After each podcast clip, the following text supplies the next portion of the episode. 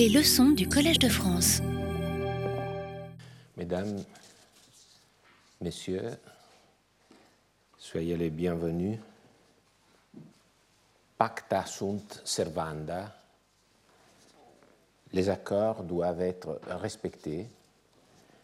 Cette formule célèbre a été à bon ancien invoquée assez récemment à propos du respect dû à l'accord de Paris sur le climat.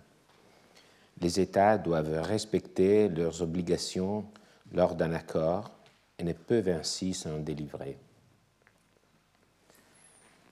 Cette formule remonte au droit romain.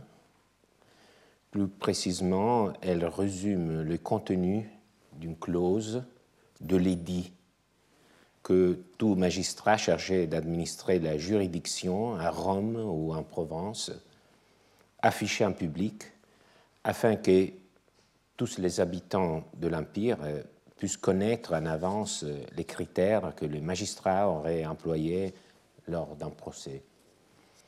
Entre autres, les prêteurs et les gouverneurs de Provence, dans leurs édits, annonçaient qu'ils donneraient leur tutelle justement aux accords pris entre deux individus, faisant de sorte qu'ils seraient respectés, d'où, en synthèse, cette maxime pacta sunt servanda. Si les prêteurs romains n'existent plus, la maxime, elle, ne cesse pas d'être répétée. Elle résiste en dépit de la disparition de son contexte d'origine, ce qui fait surgir la question de son fondement. Pourquoi répétons-nous que les accords doivent-ils être respectés? Doivent-ils être respectés parce que le prêteur leur donne? Ou doivent-ils être respectés parce que ce sont des accords. Les juristes romains étaient eux aussi fascinés par ce principe. Peut-être que nous pouvons chercher chez eux des pistes pour répondre à notre question. Ulpien, qui écrivit au début du IIIe siècle après Jésus-Christ, commentait ainsi la démarche du prêteur. C'était dit est tout à fait conforme à l'équité naturelle,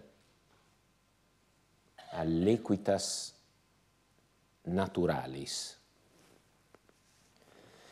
Car qu'y a-t-il de plus convenable à la loyauté humaine que d'observer ce que nous avons convenu? La réponse du juriste est donc double. Observer ce que nous avons convenu, c'est un principe sanctionné par le pouvoir public, encharné par le prêteur et son édit, mais c'est aussi un principe propre à l'homme en tant que tel.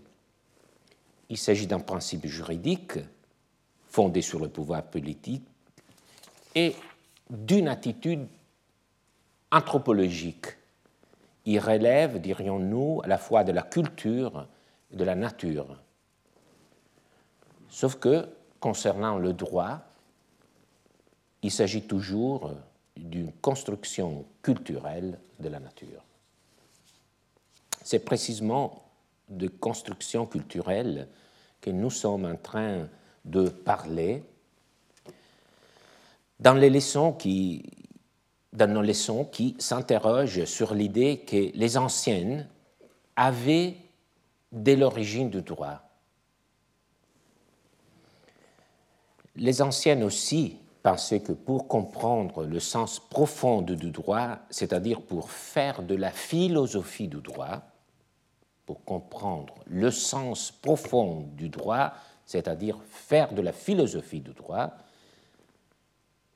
il fallait se tourner vers le passé, où Comme le dit poétiquement Horace, il faut dérouler la succession de temps et les fastes du monde. Tempora fastosque evolvere mundi. Ce que nous avons appris pour l'instant est que ce passé vers lequel les anciens semblent se tourner est un passé qui ils façonnaient eux-mêmes pour expliquer leur présent. Pourquoi je parle de construction culturelle C'est un passé qui est lui aussi construit pour expliquer un problème qui surgit dans le présent.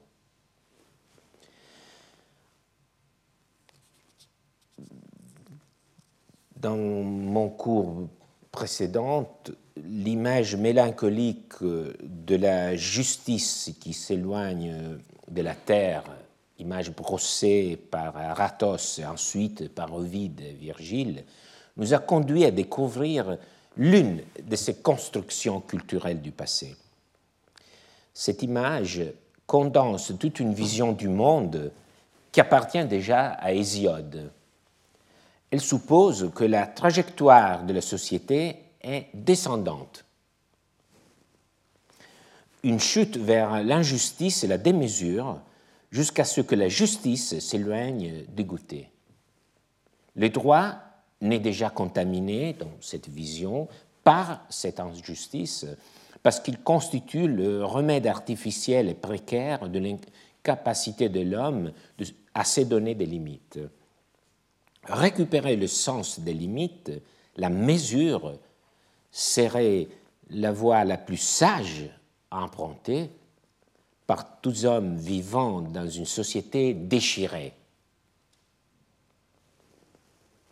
La Vierge Justice, transformée en étoile, voudrait nous proclamer une autre chose encore, c'est-à-dire que derrière l'histoire de l'homme, il y a le devin. Mais ce n'est pas la seule vision du monde que nous a laissé l'Antiquité. Une chute de l'âge d'or vers les bas-fonds du présent n'est pas la seule destinée que la pensée gréco-romaine a voulu accorder à l'humanité. Elle a également élaboré une vision de l'évolution de la société ordonnée par une dynamique méliorative.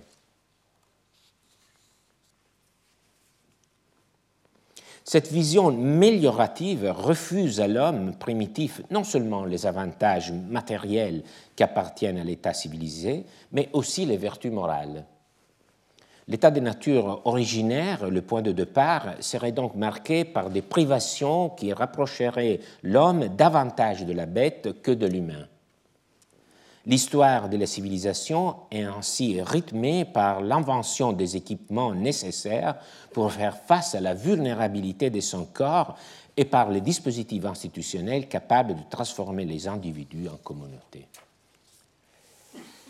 C'est le modèle qui, dans le passé grec, remonte au moins à Démocrite d'Abdère, le philosophe matérialiste au tournant du 5e et du 4e siècle.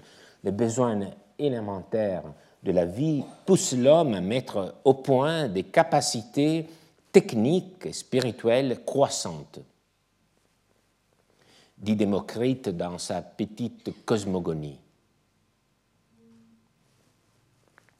Cette vision sociétale de Démocrite est cohérente avec le principe monistique qui se trouve à la base de sa philosophie de la nature. Je précise, qu'est-ce que cette correspondance? L'atome qui va s'agréger aux autres atomes dans l'espace vide conduit également à l'idée d'un regroupement progressif de l'homme en société dans une forme toujours plus complexe et avancée. Le schéma croissant de Démocrite a ensuite inspiré le grec Épicure, vécu entre 340 et 271 avant Jésus-Christ, et par lui, ce schéma est à la base du tableau de peinte au livre 5 du poème de la nature de Lucrèce, écrit dans la première moitié du premier siècle avant Jésus-Christ, à Rome bien entendu. Le tragique de Lucrèce, nous les connaissons tous, il nous fait trembler devant un monde où les dieux sont indifférents aux hommes, lointains, un monde qui est lui-même également précaire, né par l'agrégation d'atomes, il est ainsi prêt, tôt ou tard, à se désagréger. Mais le premier poète à qui nous donnerons aujourd'hui la parole use plutôt des tons de la satire, qui empêche de dire la vérité en rien. C'est la devise d'Horace, le grand poète latin né à Vénus, dans le sud d'Italie, en 65 avant Jésus-Christ, mort à Rome en 8 avant Jésus-Christ, une de ses satires, ou sermones, causeries, nous guide, la troisième du premier livre, dont le ton est ouvertement moraliste. C'est peut-être le plus beau traité sur l'équité qu'on puisse lire. Car Horace rend le mot d'équité si abstrait qu'il puisse sembler très humain, très très humain. Il montre que la vie en société n'est autre que, que réciprocité, si elle veut être humaine. Dans une section d'ouverture, Horace nous invite à faire preuve d'équilibre dans l'évaluation de nos propres défauts, des défauts de nos amis. Donc le modèle d'où part Horace, c'est celui de l'amitié. Il doit y avoir un équilibre entre les deux attitudes.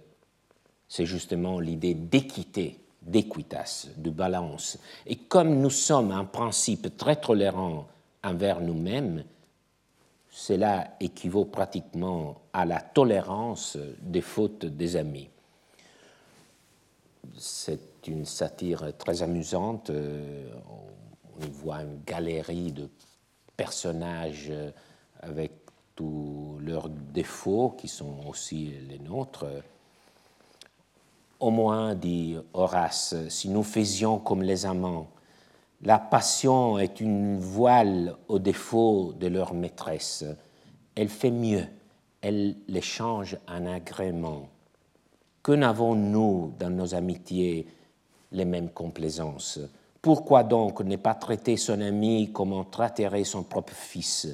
Ainsi de ton ami, s'il est un avare, un fanfaron, un sans-gêne, un emporté, bah, diras-tu, il est économe, il aime à rire, il est bonhomme au fond, et sa brusquerie est du vrai courage. À mon sens, voilà comme on conserve et comme on, est, on s'est fait des amis. Tout en rébure des vertus de nos semblables, nous avons l'art de faire autant de vices, et nous souillons volontiers les plus pures argiles. D'un homme honorable et pacifique, un voisin, nous, nous disons lourdeau le pauvre esprit. Au contraire, en ces temps pleins d'envie, en ces sentiers semés d'embûches, l'homme adroit et s'entoure de défense et de remparts. Voyez, dites-vous, s'il n'en a jamais poussé plus loin la mensonge, la mensonge et l'astuce. Donc vous voyez, il y a des personnages qui ont des défauts et il faudrait euh, tourner ces défauts en, en vertu. Mais ce n'est pas ce qui se passe euh, toujours. Mais dans ce, type d'exemple, de, disons, d'expérience vécue, Horace vit une vraie loi, une loi de la société, la loi de la réciprocité, la loi qui répond à l'idée d'équité. Il faut juger des, des défauts de nos amis, comme nous en jugeons de nôtres. Donc, euh,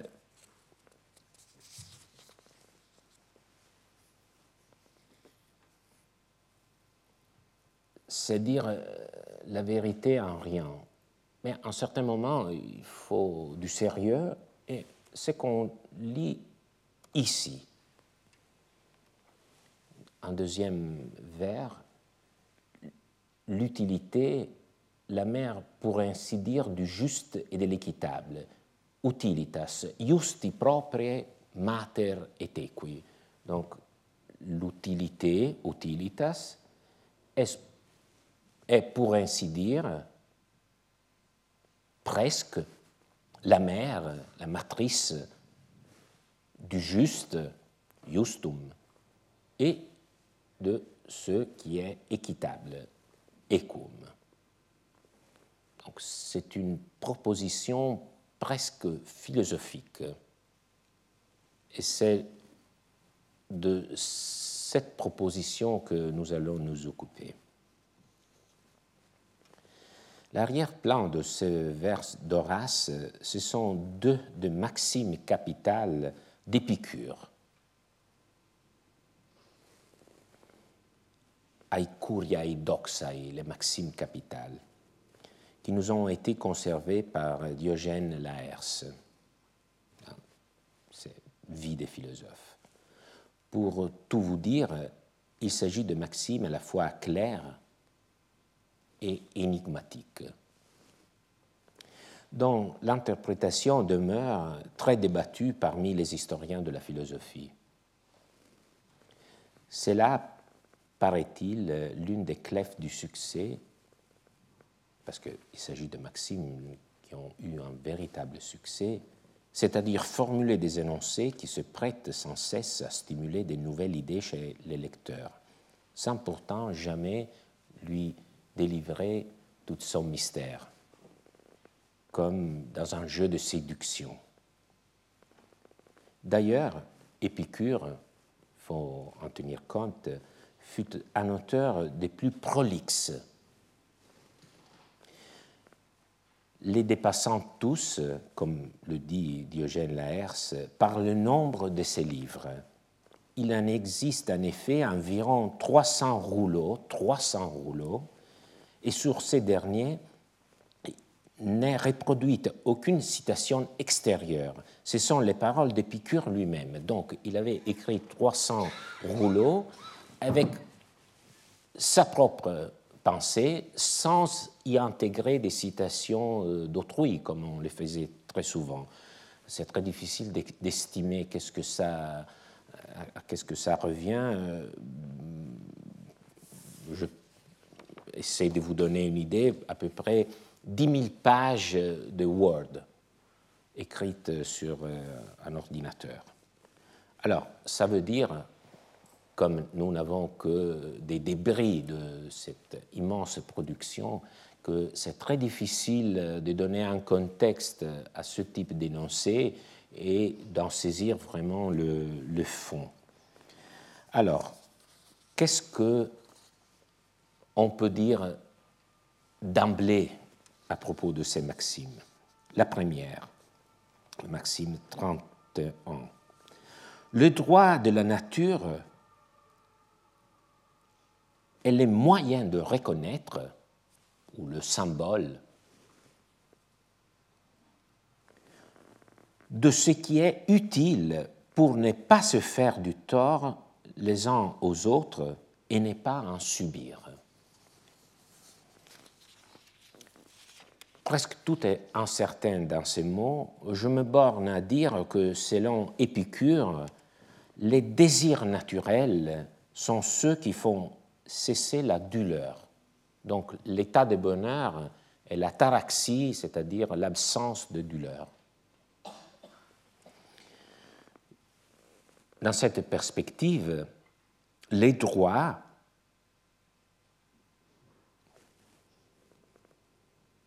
est un outil, il parle de symbole, mais c'est un mot vraiment trop glissant pour que je m'y arrête dessous, mais euh, j'y essaierai d'y revenir.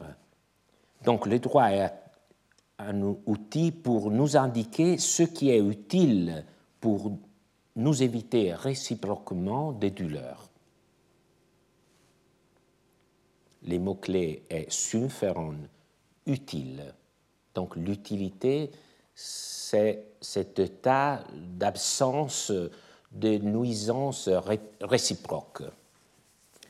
Deuxième maxime, 33, la justice n'est pas un quelque chose en soi, mais quand les hommes se rassemblent en des lieux, peu importe chaque fois lesquels est leur grandeur, un certain contrat, il est, elle est, la justice, un certain contrat sur le point de ne pas faire de tort ou de ne pas en subir. Donc vous voyez, c'est à peu près la même chose, sauf qu'ici, l'accent est mis sur l'idée des contrats, sunseke. Donc c'est un contrat passé entre les hommes sur le point de ne pas faire de tort ou de ne pas en subir.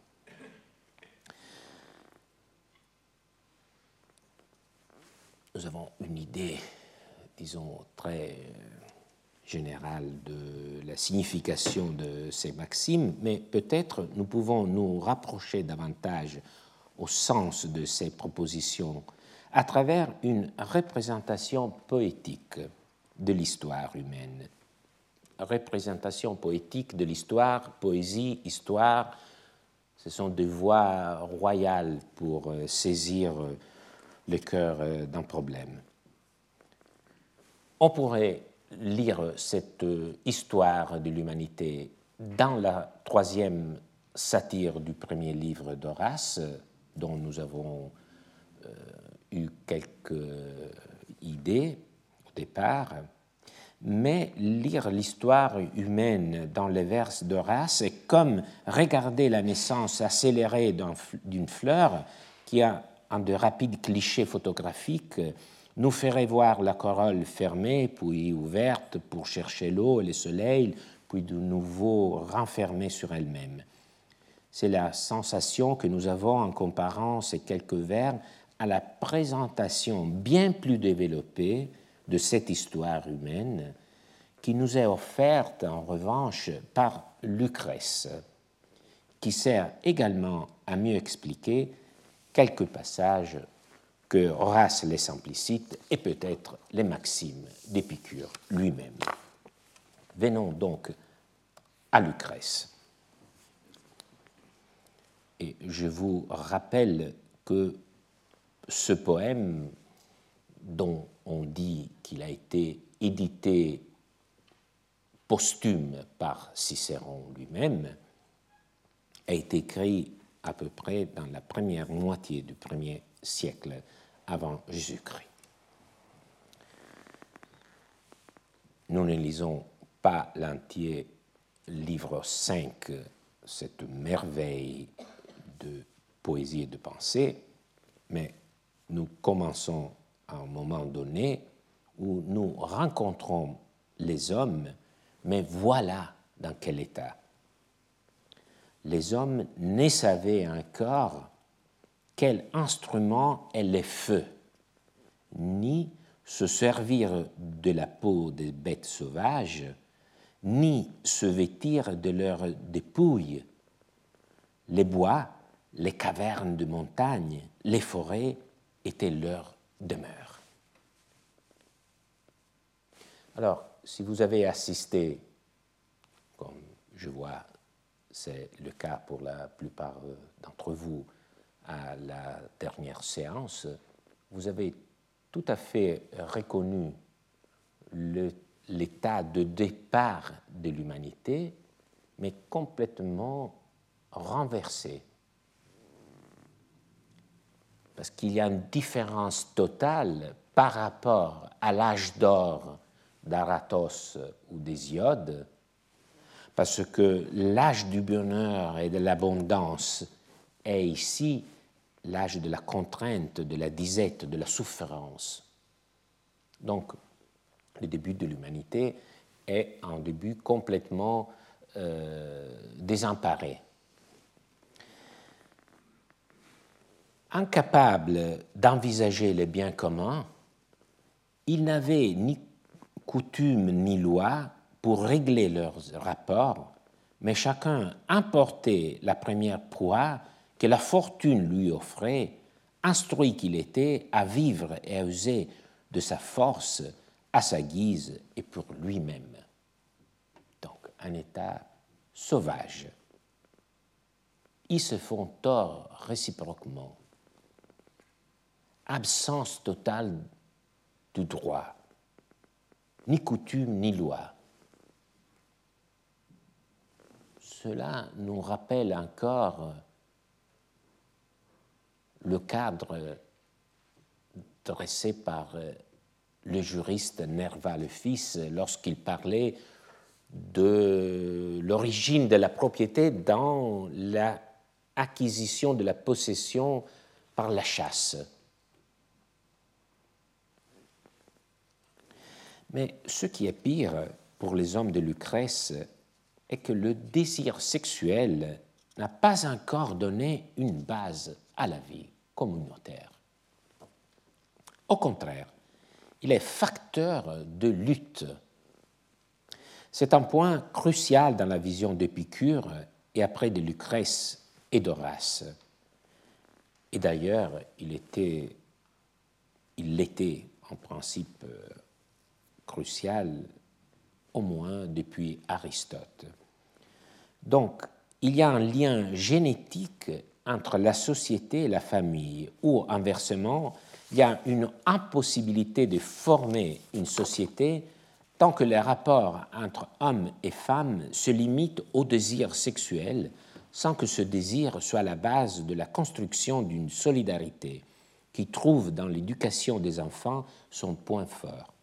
À ce stade, les hommes ne peuvent encore voir ni comprendre le bien commun, c'est-à-dire le bien commun de Lucrèce, c'est l'utile. L'utilitas d'Horace, c'est le sumferum d'Épicure.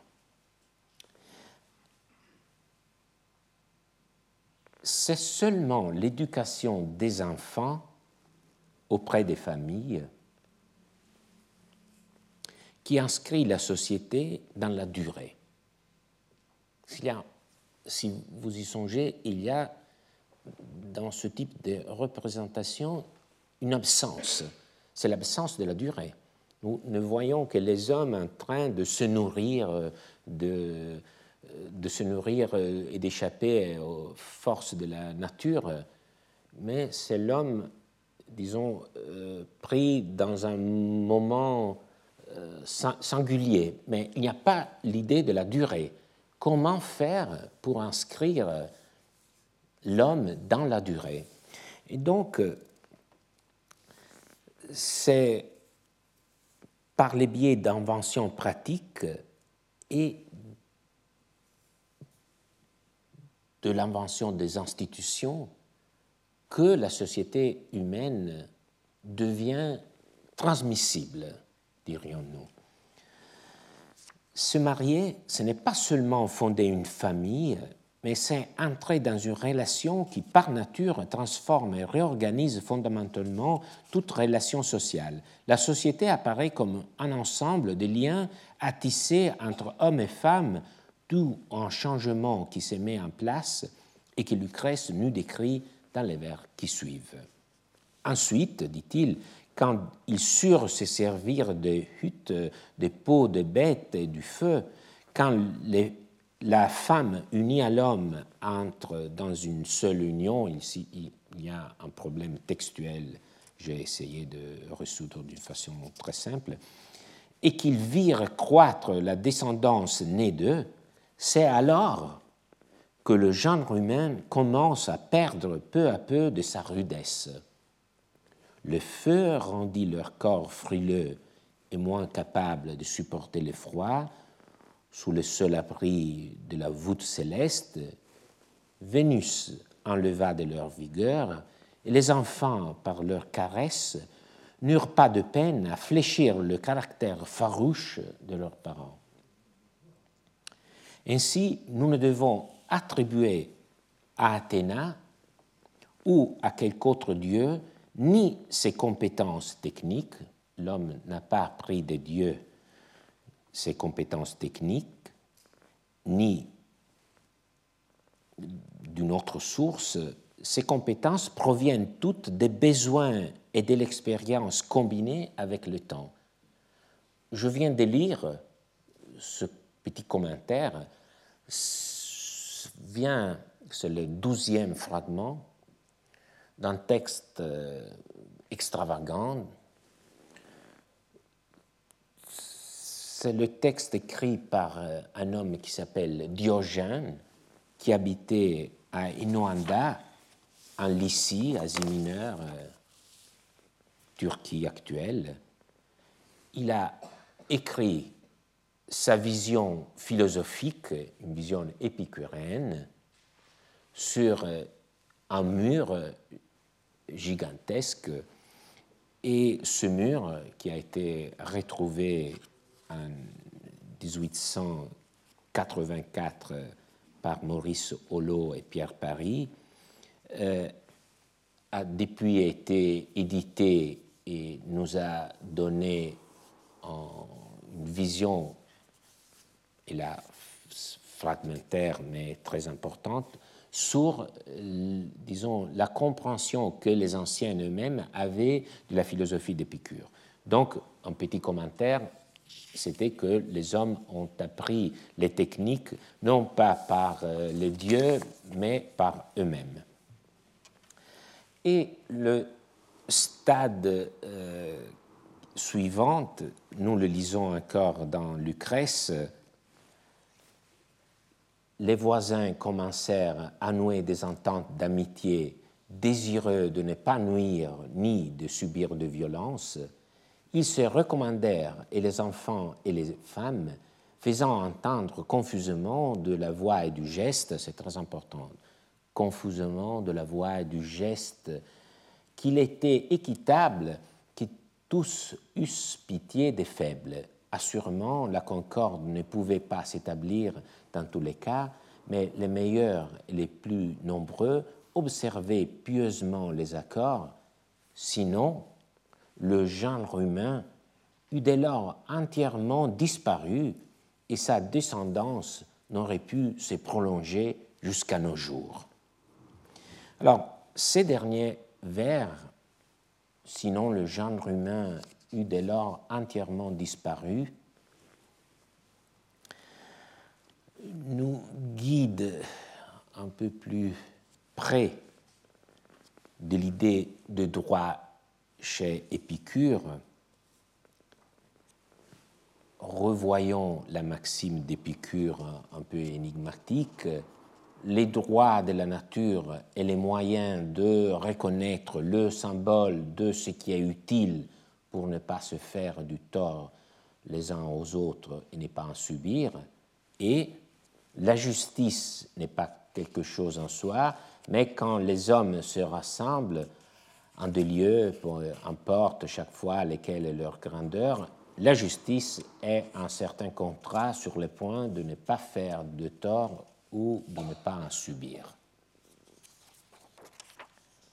De quel accord s'agit-il? D'un véritable contrat signé par les parties pas tout à fait. C'est un accord silencieux, pour ainsi dire. Parce que Lucrèce, comme je l'avais souligné en lisant, pense que dans cette phase, les hommes ne savaient pas encore parler. Ce qui nous explique que Lucrèce ne pensait pas un vrai contrat, un échange de paroles et d'idées. L'idée de contrat est en revanche implicite dans le comportement, dans le respect mutuel, suscité, c'est très important, par le besoin d'une protection réciproque. Donc, selon Lucrèce, Épicure, euh, je parle à la fois parfois de Lucrèce, parfois d'Épicure, vous avez compris que Lucrèce est le témoin de la pensée d'Épicure pour nous cet après-midi. Alors, selon Épicure, le bien premier est le plaisir, et le respect de ce pacte que je viens de décrire est en définitive la condition d'un plaisir dont le trait dominant est le sentiment de sécurité. Mais revenons-nous à l'idée de symbole. Qu'est-ce qu'un symbole? C'était un jeton, une plaque de métal, d'ivoire, de bois, portant des caractères convenus ou le nom des personnages ou encore la copie euh, d'un contrat. Parfois, on rompait un de l'objet et chacun des deux parties de ce pacte en gardait une moitié à l'aide de laquelle il se faisait reconnaître. Et parfois, l'objet est, dès l'origine, conçu comme divisé en deux parties qui n'attendaient que d'être euh, réunies. Vous voyez ici en symbole en forme de tête de bélier. Alors, bien entendu, vous, voyez ici les, deux faces euh, de, ces objets, les rectos, les versos. Vous devez vous imaginer une deuxième pièce, une deuxième petite tête, moitié tête de bélier, qui faisait le total avec euh, notre objet. On n'a retrouvé qu'une moitié. Vous voyez ici le nom des deux parties de cet accord. Titus Manlius, qui était fils de Titus, et en deuxième, Titus Staiodius, qui était fils de Numerius. Et le mot hospes, hôte, montre le contenu de cette relation qui était symbolisée par ce symbole.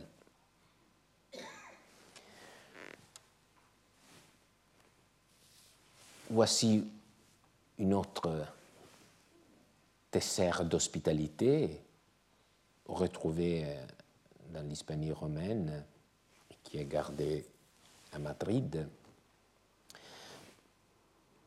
C'est un, objet qui paraît avoir euh, des racines euh, européennes, mais ici vous en voyez une forme très romaine, parce que les mains euh, croisées, entrelacées, sont le symbole de la fides, de la loyauté typiquement romaine.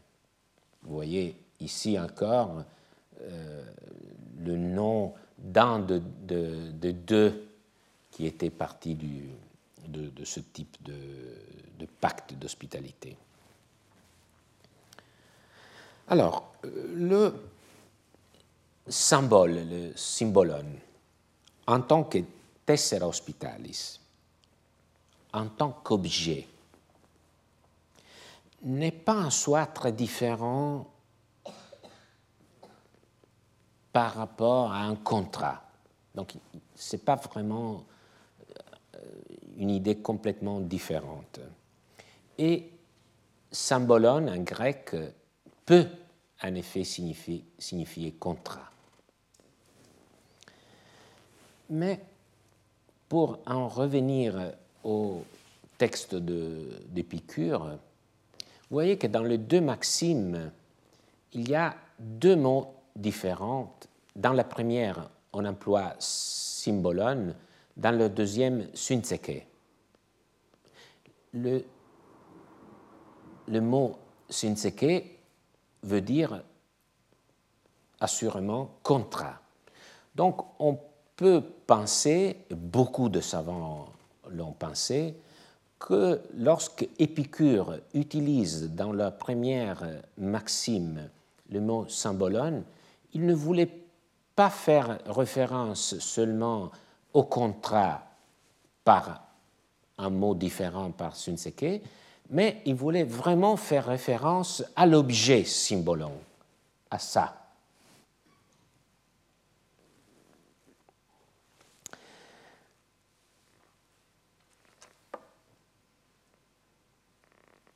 Donc, je vous propose de garder cette signification dans la maxime d'Épicure, mais il est vrai que même si nous croyons qu'il a utilisé le mot symbolone, quelque chose nous échappe toujours, et je me donne donc un procédé que d'habitude je n'aime pas, c'est-à-dire de mes prêter à une évocation, une allusion, plutôt que vous proposer une démonstration. J'aime beaucoup les démonstrations, même si parfois les démonstrations ne, le sont que dans la tête de celui qui les propose, mais quand même, je me sens à l'aise lorsque je peux croire à ce que je dis. Mais aujourd'hui, je vous propose seulement une évocation, euh, la somme de deux parties, un peu détachées l'une par rapport à l'autre. Donc, si nous voyons dans le mot symbole l'objet, la tessère d'hospitalité, cela reviendrait à dire d'abord que le contenu du droit est le même est celui qui est à la base de l'idée d'hospitalité. Qu'est-ce qui se passe lorsque nous arrivons à l'étranger, dans un endroit inconnu Nous craignons d'être mal reçus. À son tour, l'habitant du lieu craigne celui qui vient d'arriver. La tessère d'hospitalité, le symbolon, a comme contenu de transformer l'inconnu d'un ennemi potentiel en ami. Donc, si l'inconnu, si l'individu arrive avec la moitié qui colle avec la moitié que vous avez, l'inconnu transforme cette relation, il n'est pas un ennemi potentiel, il est un ami. Alors je pense que ça commence à nous donner une idée de la pensée d'Épicure. Qu'est-ce que il pensait lorsqu'il disait que le droit, c'est un symbole, symbolon, de ne pas nuire ni de subir violence. Il s'agit d'une métaphore. Le droit est en soi un objet. Il faut le penser comme un, objet qui, qui permet aux hommes de s'accueillir mutuellement comme des hôtes. Parce que si j'observe la règle de droit, et tu, tu l'observes toi aussi, les droits fonctionnent comme un symbolone, avec ces deux parties qui se rejoignent. Et la règle de droit fonctionne donc comme un outil qui nous montre l'utilité, l'utilité qu'il y a à ne pas se faire tort afin de ne pas subir de la violence. Alors, revenons à Lucrèce que nous avions laissé au moment où justement les hommes commençaient à nouer ce type de relations, silencieuses mais pas moins efficaces, qui permettaient un début de sécurité. Alors, quel est le problème? Le problème est que l'homme euh, est toujours dans un état d'inquiétude. Les progrès dus au génie humain ne sont jamais à l'abri d'un retour en arrière, occasionné, on peut bien le deviner, par un abus des pouvoirs démiurgiques qui portent l'homme civilisé en avant, mais aussi peuvent le faire reculer.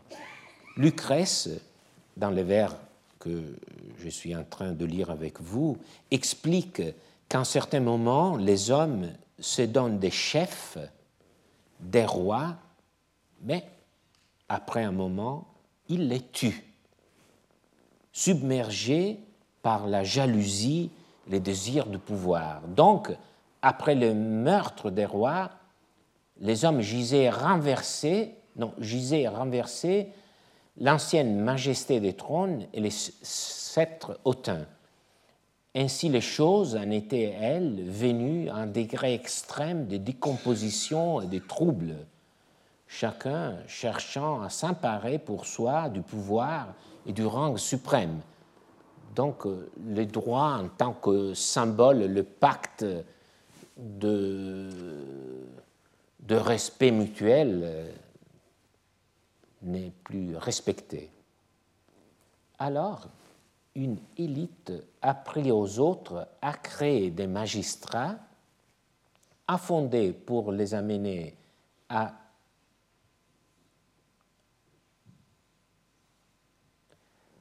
faire usage des lois, car le genre humain, là de vivre dans la violence, épuisé par les inimitiés particulières, s'est soumis de lui-même et d'autant plus volontiers aux lois et aux strictes règles. En effet, la colère inspirait à chacun des vengeances plus cruelles que ne l'accordent aujourd'hui les lois équitables. Alors, première remarque, à la fin, on dit que les lois sont nécessaires parce que chacun s'adonne à des vengeances plus cruelles que les lois ne l'accordent. Alors, si vous vous souvenez d'Horace, vous trouvez exactement la même maxime que Horace disait en rien. Il faut, avec autrui, se comporter comme nous le faisons avec nous-mêmes. Donc, si nous avons subi un tort, il ne faut pas que euh, nous allons au-delà de ce qui est équitable dans notre réaction. Mais ce que je voudrais souligner pour euh, terminer avec cette partie de mon cours d'aujourd'hui, c'est que si vous avez bien suivi le fil que j'ai essayé de dérouler et de suivre moi-même, il y a dans le poème de Lucrèce une double naissance du droit, parce qu'il naît d'abord sous la forme d'un accord silencieux, un pacte de non-belligérance dont la prémisse est la création des liens familiaux, puis, un deuxième moment, une deuxième création, deuxième origine du droit, avec l'instauration des lois dans le cadre d'une cité pourvue de magistrats, donc dans une dimension entièrement politique citoyenne. Je ne sais pas s'il s'agit d'une idée toute épicurienne, parce que nous utilisons Lucrèce pour comprendre ce que nous ne connaissons pas de Épicure, mais peut-être que Lucrèce a pensé à l'histoire de Rome, au renversement de roi et au douze tables. nous y revendirons la semaine prochaine.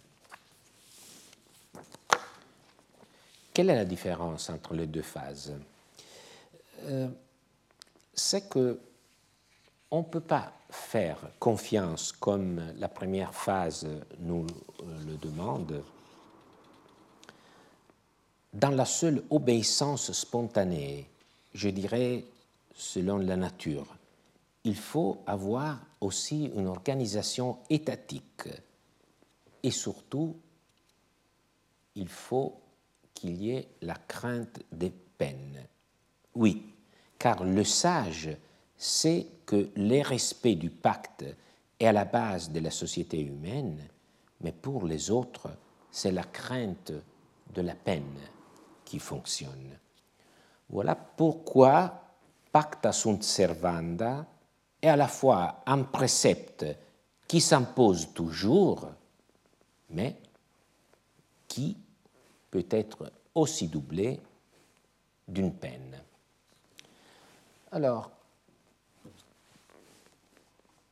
pour euh, conclure euh, cette explication euh, d'Épicure par les biais de Lucrèce et un peu aussi d'Horace, je vous montre ce, ces deux images de deux livres, un livre presque contemporain et un livre qui appartenait à Montaigne, qui avait bien aimé la lecture euh, de Lucrèce. Il ne faut pas oublier que Lucrèce, son poème, n'a été découvert que en 1417. Donc auparavant, on ne connaissait pas le, le, texte qui a été découvert par Poggio Bracciolini. Et après, on, il a commencé à circuler avec son message assez effrayant, si j'ose le dire. Un des lecteurs les plus assidus fut Montaigne, et voilà le texte qu'il a lu, qui lui, a, qui lui appartenait. Maintenant, il est gardé à Cambridge. Vous voyez en bas sa signature. Sa signature a été, disons, effacée par la signature du président du Parlement de Bordeaux, qui, a été le propriétaire de ce livre après Montaigne, Jean d'Espagné. Vous voyez le mot d'Espagné, peut-être que vous voyez ici mieux le détail mais sous la signature d'Espagné, il y a la signature de Montaigne. Donc c'est une façon de montrer euh, les couches que le temps dépose sur les choses. Et je veux aussi vous signaler que l'éditeur de, cette euh, édition euh, parisienne de Lucrèce était un grand euh, savant, grand humaniste français qui enseignait au Collège de France en 1561. Il a reçu une chaire il a obtenu une chaire de latin et après de grec. Je termine mon cours en vous invitant à la lecture d'un texte de Cicéron que je ne lirai pas entièrement. C'est le début du De Inventione de Cicéron. Pourquoi, après la lecture des poètes, je vous propose la lecture de Cicéron? Parce que dans cette préface,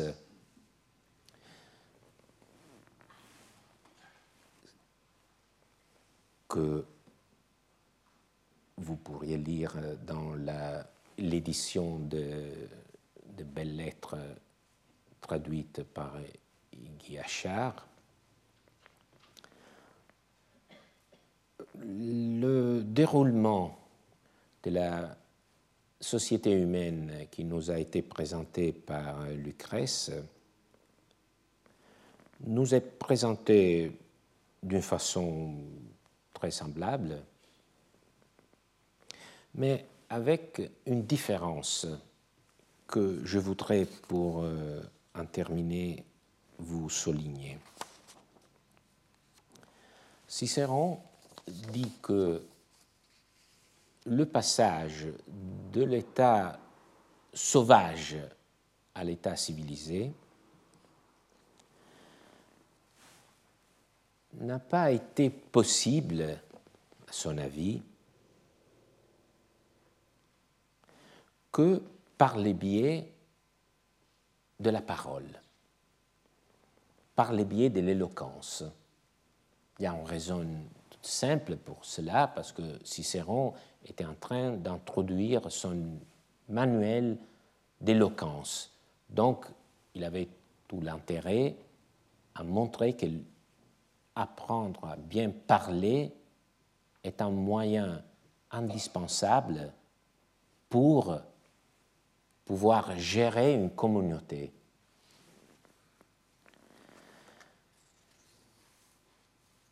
Mais ce qu'il dit est que s'il est vrai que au départ les hommes n'ont pas pu être convaincus à abandonner la violence pour se soumettre aux règles du droit, il est aussi vrai que cela est possible seulement si la parole est unie à la sagesse. Parce que l'éloquence, séparée de la sagesse, n'est fait que s'aimer la discorde.